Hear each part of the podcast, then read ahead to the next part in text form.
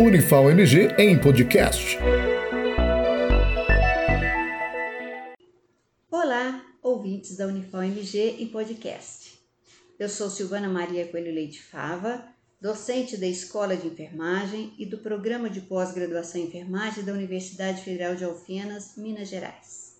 Nossa conversa de hoje é sobre o diabetes mellitus. No dia 14 de novembro, comemora-se o Dia Mundial do Diabetes Mellitus, Novembro Diabetes Azul. É uma campanha mundial em prol da conscientização sobre diabetes. Diabetes mellitus é um dos mais importantes problemas de saúde mundial. O Brasil está em quarto lugar no número de pessoas com diabetes mellitus e que atualmente tem 12,5 milhões de pessoas de 20 a 79 anos. Uma a cada duas pessoas que vivem com diabetes mellitus não é diagnosticada a maioria com diabetes mellitus tipo 2, por tratar de uma doença silenciosa e quando se manifesta, os sintomas são inespecíficos. Diabetes mellitus, de acordo com a Federação Internacional de Diabetes 2017, consiste em um distúrbio metabólico caracterizado pela hiperglicemia persistente, decorrente de deficiência na produção da insulina ou uma incapacidade na sua ação, ou em ambos os mecanismos. O diabetes mellitus é classificado em diabetes mellitus tipo 1, que é uma doença autoimune decorrente da destruição das células beta-pancreáticas, ocasionando deficiência completa na produção de insulina.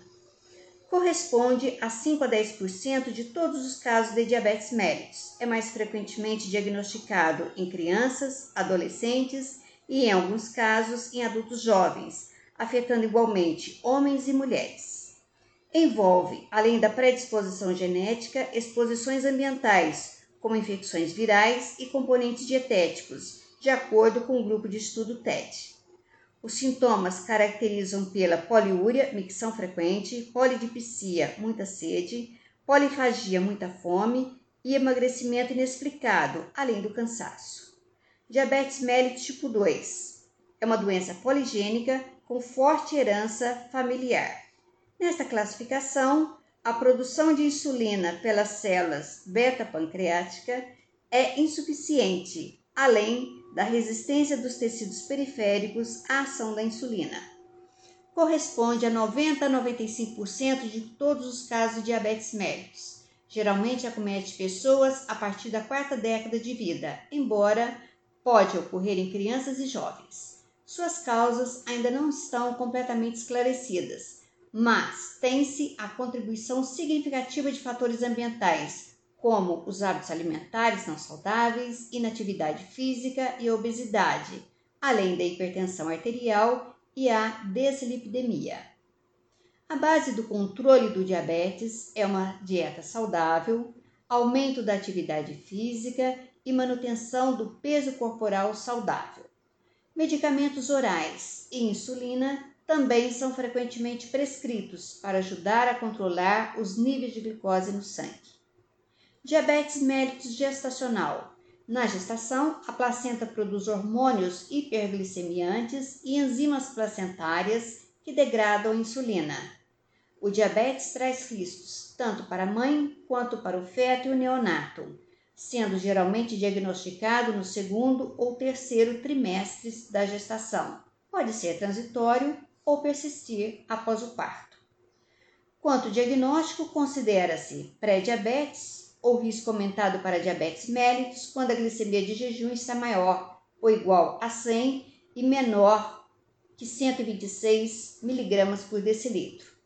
Diabetes, glicemia de jejum maior ou igual a 126 mg por decilitro após repetição de testes, ou se o valor for maior ou igual a 200 mg por decilitro e hemoglobina glicada maior ou igual a 6,5.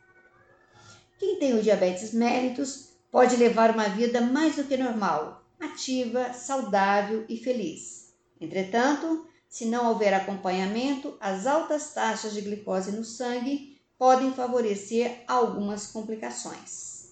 Existem evidências de que as pessoas com diabetes mal controlada ou não tratada desenvolvem mais complicações do que aquelas com a doença controlada. As complicações podem ser agudas pela falta de insulina e resultam num quadro grave, podendo levar ao coma. As complicações a longo prazo podem provocar, dentre muitas, a perda visual, a perda da função renal, a insuficiência circulatória e o comprometimento do sistema nervoso, que provoca a perda da sensibilidade e disfunção erétil. O pé diabético é uma das complicações mais temidas. Está relacionada à insuficiência circulatória e ao comprometimento do sistema nervoso, uma vez que pode resultar em úlceras e em amputação. As complicações podem levar às incapacidades, perda da produtividade, internações prolongadas e morte precoce. O diagnóstico e tratamento precoces e as ações educativas são fundamentais para o controle da doença, prevenção de complicações do diabetes e melhoria da qualidade de vida.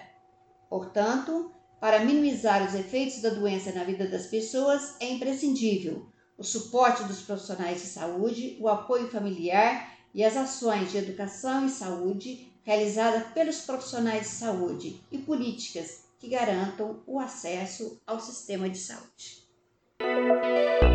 Unifal MG em podcast.